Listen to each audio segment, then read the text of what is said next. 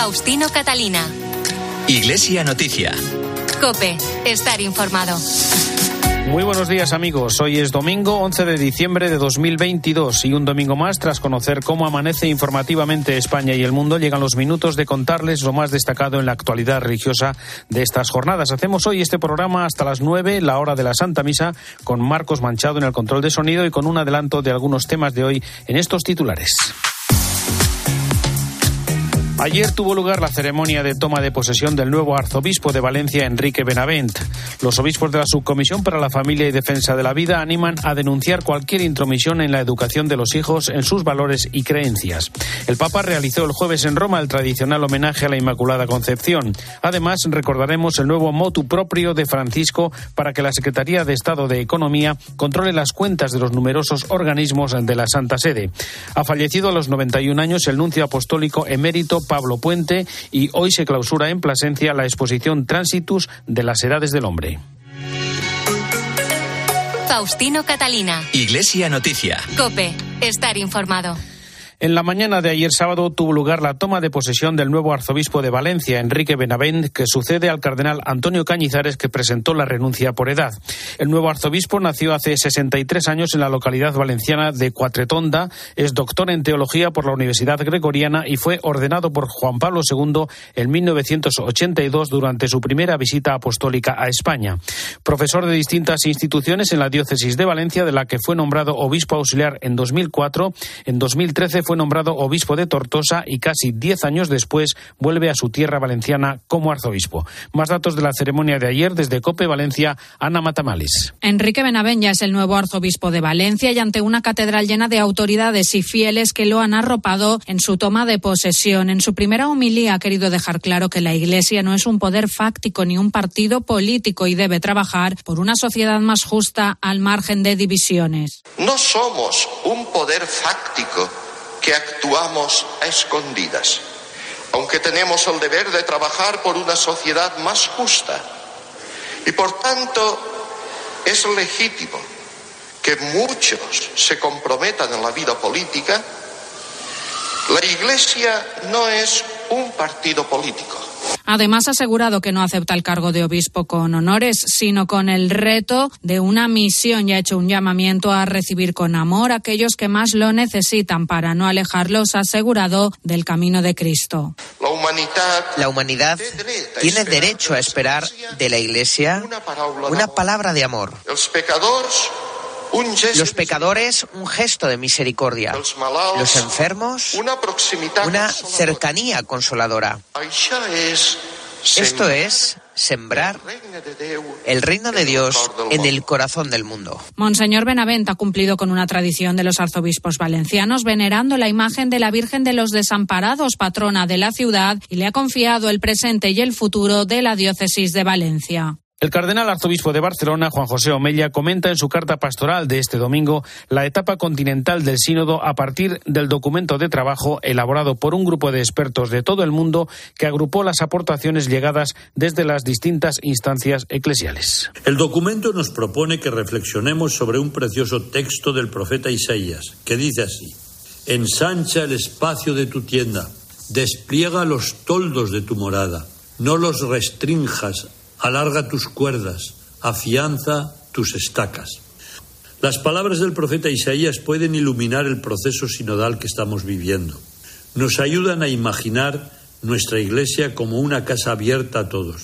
Dios quiere que despleguemos los toldos de nuestro hogar, que vayamos en busca de, to- de todos aquellos que no tienen dónde refugiarse. Nos pide que nuestra iglesia sea una familia donde todo el mundo se sienta escuchado y querido. El martes, en la fiesta de la Constitución, el presidente de la Conferencia Episcopal hizo algunas peticiones a la clase política española para garantizar los derechos de los ciudadanos desde el respeto a la dignidad de los más vulnerables y los que están en riesgo de exclusión, así como mantener la estabilidad social y democrática. Y en este tiempo de Adviento, el arzobispo de Valladolid, Luis Argüello, invita a la esperanza y la caridad ante la llegada de la Navidad. Las risas y los llantos continúan. Las guerras y los tratados de paz no dejan de reproducirse. En medio de esto somos peregrinos y hacemos de los límites la posibilidad de experimentar la esperanza y de vivir una llamada a la caridad. En este viaje santo y arduo estamos llamados a gemir, Maránata, ven Señor, y no a quejarnos. Estamos llamados a ensanchar la tienda, a moverla y a peregrinar hasta que el Señor vuelva. Mientras tanto, cada vez que nos juntamos decimos, anunciamos tu muerte, proclamamos tu resurrección, ven Señor Jesús. Los obispos de la Subcomisión Episcopal para la Familia y la Defensa de la Vida de la Conferencia Episcopal han animado a denunciar cualquier intromisión en la educación de los hijos en lo que se refiere a sus valores y creencias. En su mensaje para la Jornada de la Sagrada Familia, que se celebrará el 30 de diciembre, afirman que ninguna institución puede suplir su labor en la educación, especialmente en lo que se refiere a la formación de la conciencia. Y cualquier intromisión en este ámbito sagrado debe ser denunciada porque vulnera el derecho que tienen los padres de transmitir a sus hijos una educación conforme a sus valores y creencias. ¿Qué más cosas destaca este mensaje? Nacho de Gamón, buenos días. Buenos días, Faustino. La familia cuna de la vocación al amor. Este es el lema que han elegido los obispos españoles para situar a la familia como el lugar privilegiado para la acogida y el discernimiento de la vocación en estos tiempos en los que, dicen, se está pasando por un invierno vocacional, tanto para el sacerdocio y la vida consagrada como para el matrimonio. Ante esta situación, el mensaje anima a seguir las siguientes pautas. Rezar en familia, participar en los sacramentos y cuidar la formación en virtudes, como la fortaleza, para poder ir a contracorriente frente a la sociedad del bienestar. También aconsejan a los padres formar a sus hijos en la afectividad y la sexualidad, así como en la caridad y el cuidado de los abuelos, para instaurar una cultura vocacional. Los obispos lamentan en su mensaje que las familias cristianas se opongan a la vocación de sus hijos al sacerdocio o a la vida consagrada y que les pidan que se centren en su futuro profesional. Por último, la vocación al matrimonio aseguran que no hay nada más estimulante para un hijo que ver a sus padres vivir el matrimonio y la familia como una misión, con felicidad y paciencia a pesar de las dificultades, los momentos tristes y las pruebas. Faustino Catalina. Iglesia Noticia. Cope. Estar informado. ¿Conoces la revista Vida Nueva? ¿Cómo no la voy a conocer? Hasta la lee el Papa Francisco. Cada semana adelanta todas las noticias y el mejor análisis de la actualidad de la Iglesia. Suscríbete a Vida Nueva y recíbela en casa semanalmente por menos de 9 euros al mes. Entra en vidanuevadigital.com y tendrás un 20% de descuento. ¿Qué ganas tengo de una vida nueva? UMAS, mutua especialista en seguros para el sector educativo. Ofrecemos una solución integral para los colegios y guarderías. Daños patrimoniales, responsabilidad civil, accidentes de alumnos. Más de 800 centros ya confían en nosotros. Visítanos en umas.es. UMAS, más de 40 años de vocación de servicio. Faustino Catalina. Iglesia Noticia. Cope. Estar informado. Tiempo ahora en Iglesia Noticia para la actualidad internacional que nos lleva a esta hora hasta el Vaticano para detenernos en primer lugar en la celebración de la fiesta de la Inmaculada Concepción con el tradicional homenaje del Papa recuperado tras la pandemia. Nos lo cuenta la corresponsal de COPE en Roma y el Vaticano, Eva Fernández. Buenos días. Muy buenos días. Como es tradicional, cada 8 de diciembre el Papa se acercó hasta la Plaza de España en Roma para rezar ante la estatua de la Inmaculada que se alza sobre una columna frente a la Embajada de España junto a la que desde hace 64 años rezan los pontífices. Francisco no ha interrumpido esta tradición ni siquiera en el periodo de la pandemia. Los últimos dos años ha acudido antes del amanecer para evitar aglomeraciones, pero lo que ocurrió este año no es habitual porque el Papa Francisco se conmovió hasta el punto de llorar al rezar por Ucrania. Voluto del popolo ucraino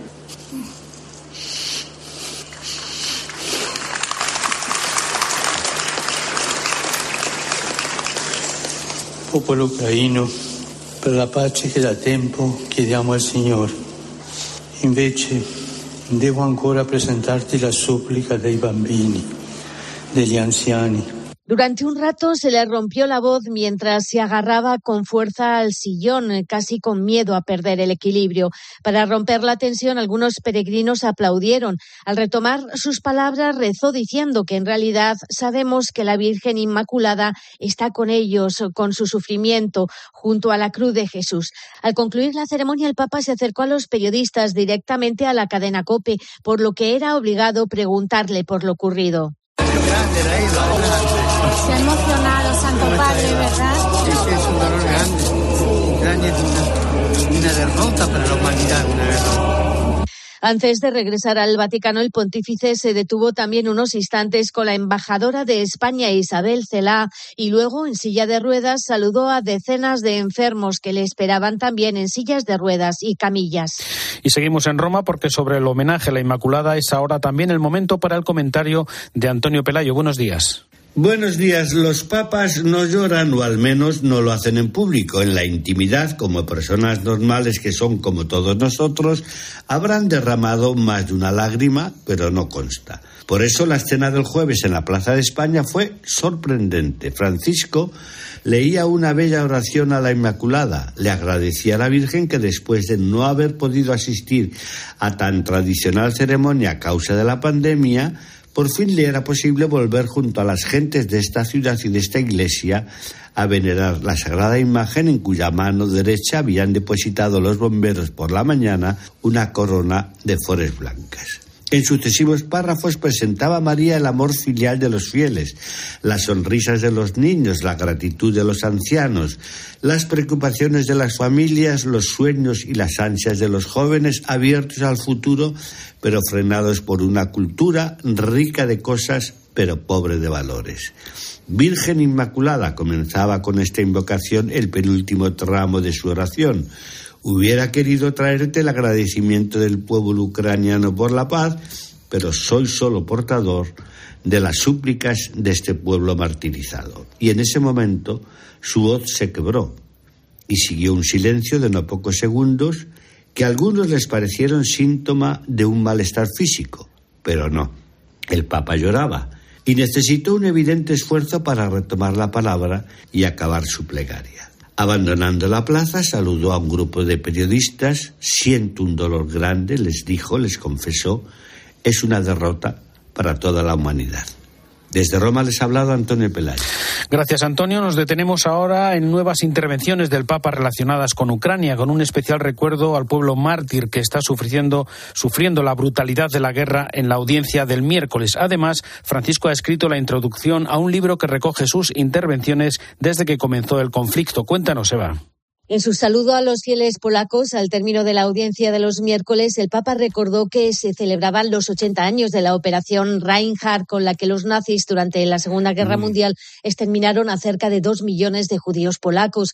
Que el recuerdo de este horrible suceso, subrayó el Papa, suscite en todos nosotros acciones en favor de la paz, porque la historia se repite y lo estamos viendo hoy en Ucrania, por lo que insistió en que rezáramos por la paz, aprovechando la festividad de la Immaculada.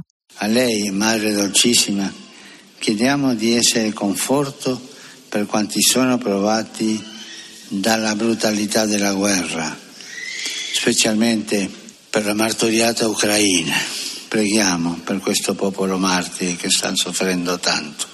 También durante esta semana realiza un nuevo llamamiento por la paz en Ucrania en el libro recopilado por el vaticanista Francesco Grana, cuyo título es Una encíclica sobre la paz en Ucrania, que estará pronto disponible en más de 20 países.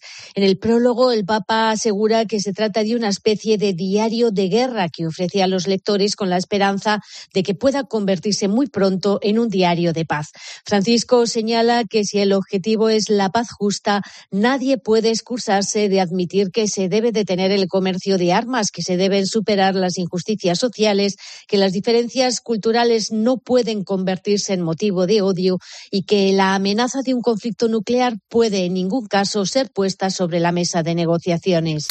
Esta semana se ha reunido una vez más el Consejo de Cardenales que ha analizado con el Papa asuntos como la fase continental del sínodo o los trabajos de la Comisión para la Protección de Menores.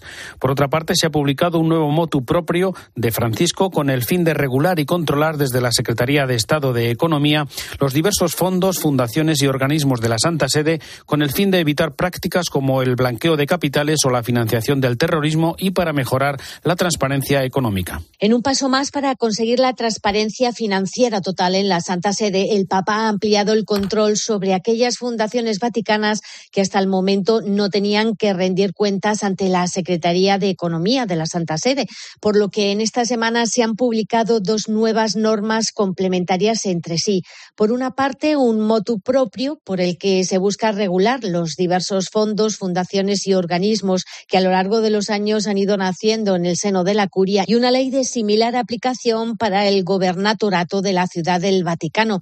Se pone fin, por lo tanto, a la carencia de una normativa clara que podía suponer una fuente de corrupción al quedar fuera de los controles establecidos. El motu propio entrará en vigor en tres meses y determina que estas entidades tienen que estar sujetas no solo a la vigilancia de las instituciones curiales de las que dependen, sino también al control y a la vigilancia de los órganos económicos de la curia romana.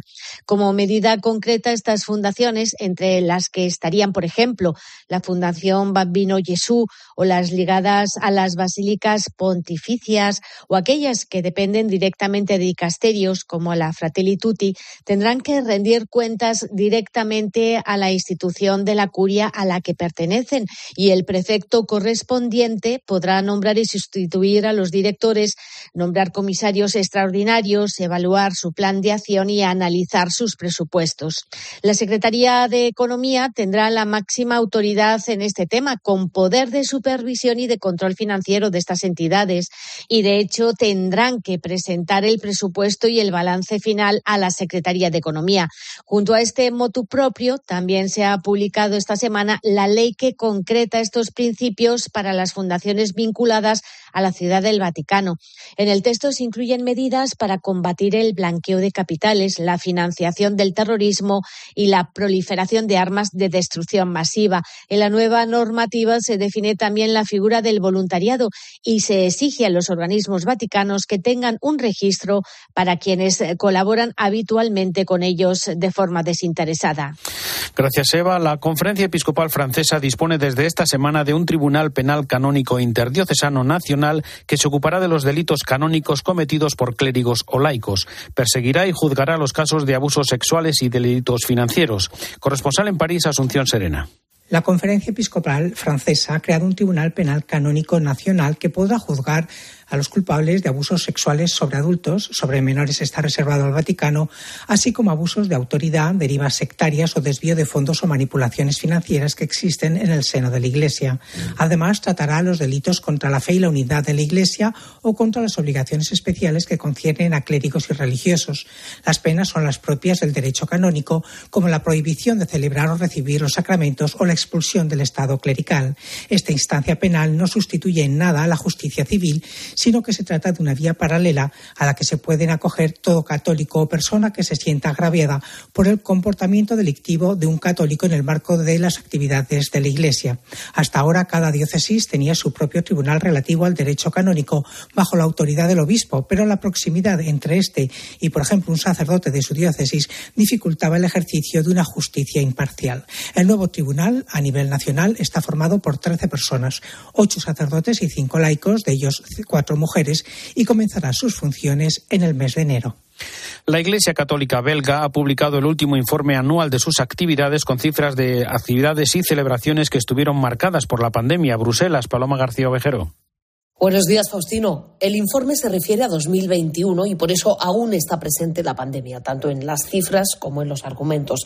Pero la realidad es que la Iglesia belga está en coma si atendemos a sus propios datos. Por ejemplo, hace dos años, en 2020, hubo 1.200 personas que pidieron ser borradas de los libros de bautismo. El año pasado fueron 5.200 los apóstatas, es decir, se quintuplicó el número. En 2020 se cerraron 33 parroquias, en 2021 45. Y si nos fijamos en los sacerdotes, Bélgica es el paradigma de la decrepitud. Más de la mitad de los curas superan los 75 años de edad. En 2020 se ordenaron cuatro y dejaron el ministerio tres. En 2021, el doble en ambas cosas. Ocho ordenaciones, seis abandonos. Hay ahora mismo 30 seminaristas belgas en todo el país. Menos del 5% de los bautizados van a misa habitualmente los domingos. Y nos vamos ahora a Perú con el intento de golpe de Estado de esta semana. Tras reunirse con el arzobispo de Lima, Carlos Castillo, la nueva presidenta del país, Dina Boluarte, ha destacado la disposición de la Iglesia para trabajar desde su pensamiento y espiritualidad con los peruanos en este momento que vive el país.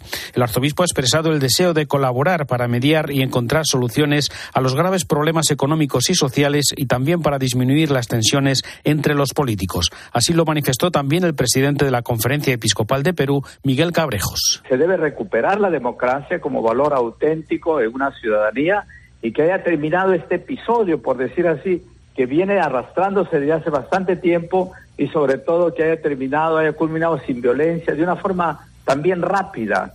Nosotros decíamos que debe haber un ente articulador, porque en el Perú estaba todo desarticulado, o lo está.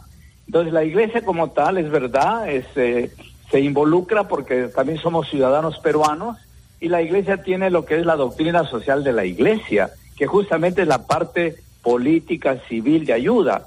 Y entonces nosotros este, estamos siempre dispuestos a colaborar. La conferencia donde esté el bien de la persona, el bien común, el bien social, estará siempre dispuesta a colaborar y poner todo su esfuerzo para que busquemos juntos, reconstruyamos juntos, avancemos juntos por el bien del Perú.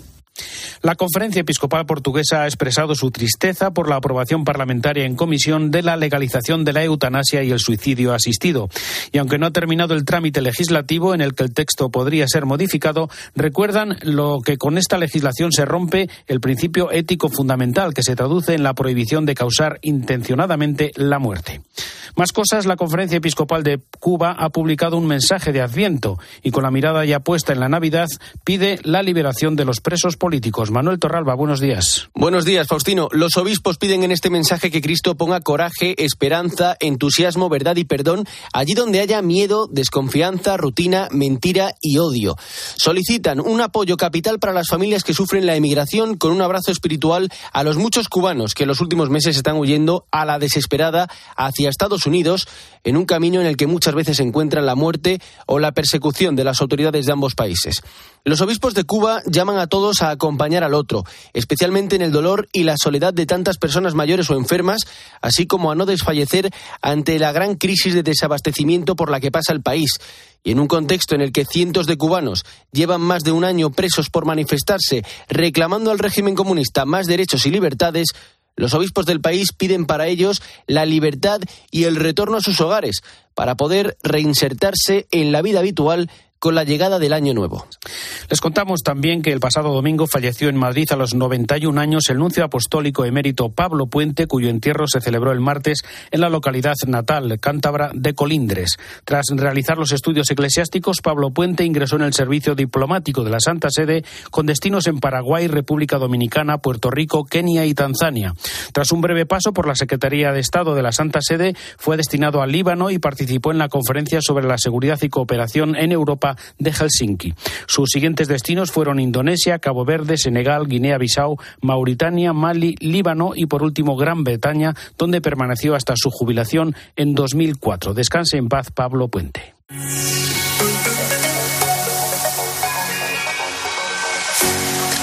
Volvemos a más cosas de la actualidad en España. Hoy cierra sus puertas en Plasencia la exposición Transitus que ha organizado desde el mes de mayo las Edades del Hombre y que ha mostrado 180 obras del arte sacro de las tres diócesis extremeñas. Cope Plasencia, Gemma Díaz. Buenos días, Faustino. Efectivamente, hoy es el día en el que se cierran las puertas de Transitus, la mayor exposición de arte religioso de la historia de Extremadura y ha tenido lugar aquí en Plasencia, la vigésimo sexta edición de las Edades del hombre. He de contarte que hoy, como cada día, habrá colas, las últimas, para admirar una exposición que ha traído a la perla del Valle del Jerte y a Extremadura riqueza y esplendor. Y en cuanto al turismo, ha sido un revulsivo importantísimo, sobre todo desde el mes de septiembre en todo el norte de Extremadura. La Catedral de Plasencia ha acogido durante ocho meses a miles de visitantes que se han sorprendido de una exposición única. Y es que, una vez más, Edades el hombre lo ha conseguido. Hemos visto la transformación que han tenido las catedrales de Plasencia. Hemos visto la experiencia de la exposición de los sentidos, la calidad del montaje, el guion, la música. Por otro lado, hasta los más jóvenes ven posibilidades a poder seguir disfrutando de nuestro patrimonio a partir de hoy. Él es Tomás, tiene 16 años, estudia primero de bachiller y ha visitado las edades con su colegio Santísima Trinidad de Plasencia. Pues qué conclusión saco una vez vista la exposición, eh, pues que ya no se puede emplear más. se debería plantear el hacer un museo o algo parecido con toda la riqueza eh, y el patrimonio de toda la diócesis de Plasencia. Eh, todo lo que he visto ha enriquecido mi cultura religiosa en todos los aspectos. Y no tenía ni idea de todo esto, la verdad. Eh, imagino que a muchas personas les habrá pasado lo mismo. Yo creo que las edades del hombre para Plasencia han sido el mejor regalo en todos los sentidos, pero en el ámbito personal ha sido el mejor regalo para la cultura y la fe. Tránsitus y edades del hombre quedará escrito en la historia de esta ciudad que nació para agradar a Dios y a los hombres. Ante la cercanía de la Navidad, muchos conventos sacan a la venta numerosos productos artesanos que contribuyen a la economía de las 9.000 monjas y monjes de vida contemplativa de los conventos y monasterios. Es el caso de Madrid, como nos cuenta Belén Ibáñez. Dulces de Navidad como turrones, bombones, polvorones, mantecados, todos realizados artesanalmente con productos naturales de primera calidad, pero también otro tipo de producto menos estacional, como las mermeladas, los quesos, las cervezas y como novedad este año los helados. Todo para que las monjas de clausura puedan subsistir y consigan ingresos todo el año. Cristina acude todos los años por la exquisitez de los productos, pero sobre todo por la labor social. Dependiendo de si te apetece más de Navidad, pues los mantecados, los mantecados de limón y luego si no es de Navidad, pues las pastas de almendra, las pastas de nuez, todo. Intento venir todos los años, porque por lo menos es como que vale, pues el consumismo, pero con un buen fin, que es ayudar a todos los conventos que están súper necesitados de nuestra ayuda económica y también con la oración. La gente repite, lo cuenta Marta, voluntaria, que te asesora sobre los productos, los más ricos, los más solicitados, pero sobre todo destaca la alegría de la gente que sabe que con su compra ayuda. Todo el mundo viene dispuesto a ayudar, saben que la obra es buenísima, vienen con buen humor, con alegría, cada uno colabora con lo poco que puede y al final es lo que decimos, es la alegría de, de poder ayudar a las monjitas que tanto nos ayudan a todos, aparte de la calidad de los productos que es espectacular. Podemos comprar los productos en la segunda planta del centro comercial ABC de Serrano de 10 de la mañana a 9 de la noche hasta el 15 de diciembre. También se puede comprar durante todo el año en la página web fundacioncontemplare.org. Una opción es hacer regalos como las cestas de Navidad con productos elaborados por las monjas. Y en Madrid el espacio Lumen de los Dominicos de España ha abierto la exposición Ella María en el arte contemporáneo. Hasta el próximo 20 de enero una veintena de artistas contemporáneos plasman su visión en torno a la figura y el legado de María de Nazaret a través de más de 40 obras de pintura, escultura, fotografía y una instalación de Ana de Alvear. La comisaria de esta muestra es Pilar Gordillo. Es una oportunidad para dejar que la madre nos hable con el lenguaje contemporáneo del arte sacro, del arte actual, el más actual, de obras creadas recientemente, algunas prácticamente para la exposición, eh, secándose están, y, y una oportunidad pues para descansar el alma, para llenarse de, esperanza, eh, para oler el nuevo perfume de la iglesia que realmente destila belleza por todas partes y, bueno, pues para recuperarnos como personas, como hijos de María y por supuesto llenarnos de muchísimo amor de Dios a través de ella como tantas veces.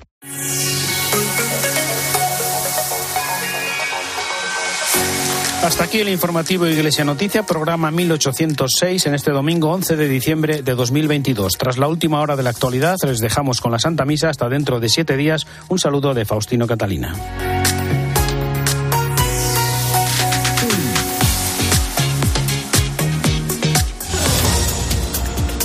Días. Hoy se va a producir la operación retorno de este puente, el más largo del año, en el que las previsiones eran de 13 millones y medio de desplazamientos por carretera.